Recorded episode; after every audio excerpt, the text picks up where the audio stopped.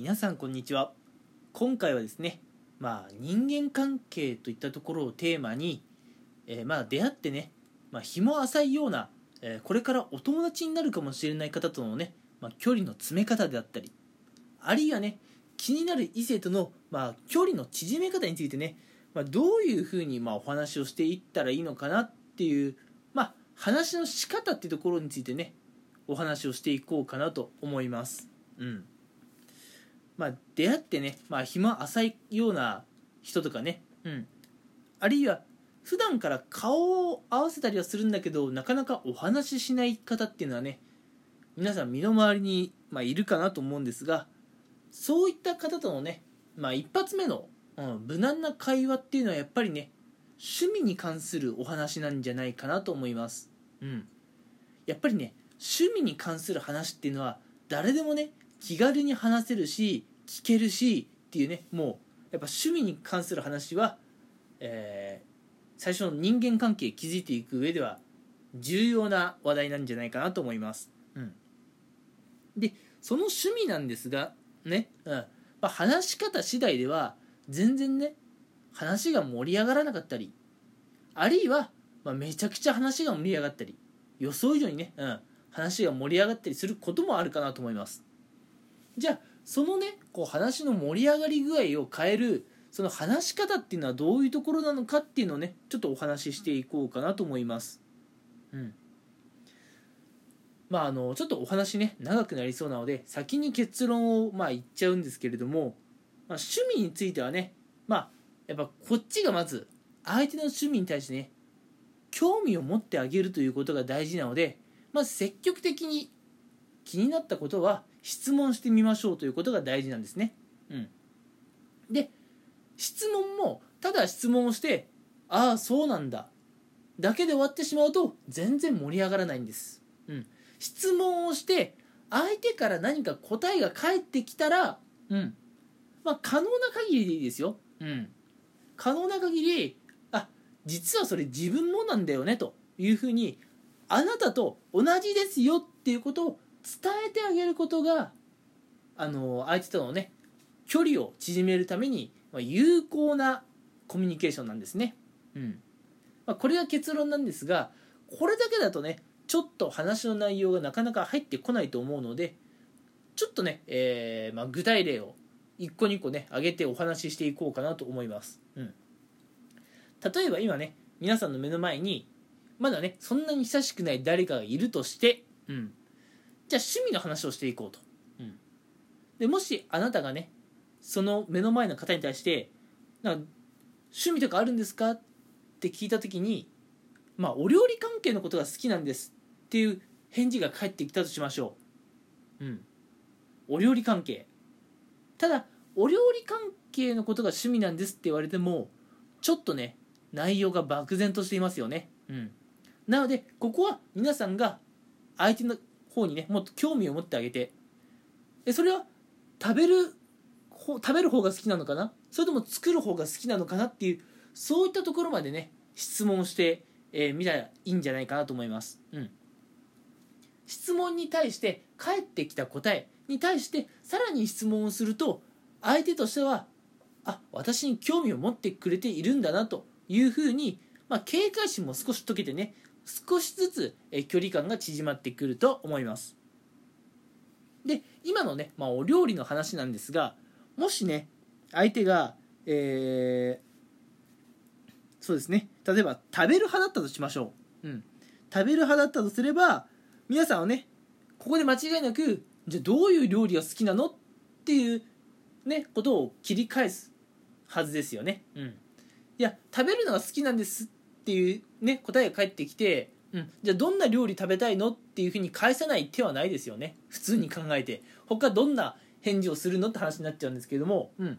相手が私は食べる派なんですってきたらじゃあどんな料理食べるんですかっていうふうに聞いてみましょう。でそこでねもし彼女、まあ、あるいは彼氏さん、まあ、付き合ってないんで彼女彼氏っていう表現もちょっとおかしいんですけれども、えー相手の方からね、うん、例えばあのそうだね。和食料理が好きなんですっていう答えが返ってきたとしましょう、まあ何でもいいんですよ。ぶっちゃけね。そこの答えは。でそれに対してもしあなたがね好き嫌いとかまあ特にないのであれば和食料理が好きなんだという相手の答えに対して実はそれ僕もなんだよね。あ気が合うね。っていうふうに同調してあげましょう。まあ要するに共感ってやつですね。うん。まず相手に興味を持って質問してあげて相手の答えに対して自分も共感してあげると相手から好感を得ることができます。うん。やっぱね趣味の話っていうのは非常に無難なので誰でも気軽に話せるし誰でも気軽にこう聞くことができるんですね。うん、でそしてそこの会話で出てきた内容に対して共感してあげることで目の前の相手と距離を縮めることができます。うん、ちなみに今相手がね食べるのが好きなんだっていう前提でお話ししましたが全然これねうん例えば料理を作る方が好きなんですっていう場合でもねやることは全然同じですよ。特別何か変えることもありません、うん、例えば相手はね、まあ、料理を作るのは好きなんですってまあ言ったら言った言ったとしましょう、うん、言ったとして皆さんがねじゃあ、えーまあ、どんな料理するんですかって来た時にまあなんかやっぱ料理名が飛んでくるわけですよね。うん。パスタとかよく作るんですみたいな。帰ってきたとしましょう。そしたら自分もあ自分も実はよくパスタ作るんですよ。一緒ですね。みたいな。いうふうに共感とかねしてあげると、うん。まあ、これをねやっぱり距離感が縮まってくると、うん。まあ、ここでね正直残念な話し方をしてしまう人は例えばね、うん、私よくパスタ作るんですっていう答えに対して俺はあんまりパスタ作んないですね。どちらかというと俺は、まあ、肉とかを結構焼いて、まあ、肉料理がメインなんですよ。とかっていうことを言っちゃうんですよ。うん。いや今ね相手の趣味を聞き出す時間なんであなたの趣味はこの際今どうでもいいんですよ、うん、相手がパスタをよく作るんですよねってきたら、まあ、もしねあなたがパスタが嫌いとかじゃなければ、うん。まあ、特別好きじゃなくてもいいんですよ、うん、私もねたまにパスタ作るんですよっていうふうに共感してあげればいいんですよ。変に意地張っていや俺はパスタ作んないんです。俺は作ると言ったら肉一択なんですよ。肉料理一択なんですって。そこで妙に意地張ってると絶対に話は盛り上がってこないんですね。うん。なので正直言うとですよ皆さんの好き嫌いはぶっちゃけどうでもいい。うん。相手から情報を引き出してもし相手に好感をね得たいというのであれば相手の話にね共感してあげることが大事。うん。もう一回言いますね。皆さんの好き嫌いはこの際どうでもいいんです。それは2の次3の次。まずは相手の意見に共感できるところは積極的に共感していくってことが距離をね、えー、縮めていく上では大事なんですねうんぶっちゃけ相手との共感っていうことをね普段からできていれば別にね今回のように趣味の話に限らずいろんなところでね話が盛り上がるはずなんです。うん、でこうやってね相手のことに対してね共感してあげると相手から好感を得られるので相手とねどんどんどんどん距離を縮めることができます。ということで、まあ、周りの方からね好かれたいと思っているのであれば、うん、まずね、えー、周りの方に対して積極的に質問をしてみると。で積極的に質問してその中で出てきた相手の意見に対して、まあ、積極的に共感をしてあげるということをね大事にしてみましょうこうすることできっとねあなたの身の回りの方とあのどんどんね距離感を縮めていくことができます。うん。ただここで一点注意したいのはこいつ嘘言ってるなというふうにバレてはダメですよ。うん。例えば例えばですよ。うん。あのまあ相手がね料理を食べる派なんですって言ったとしましょう。でそこに自分もいや実は俺も料理食べる派なんですよ。って返したとしましょう。ただもしですよ私自身が超細いガリガリの人間だったらえそもそもお前普段ちゃんと飯食ってるって思われちゃいますよね。うん。そういう人がねそんな細くてガリガリの人が実は私食べる派なんですよって言っても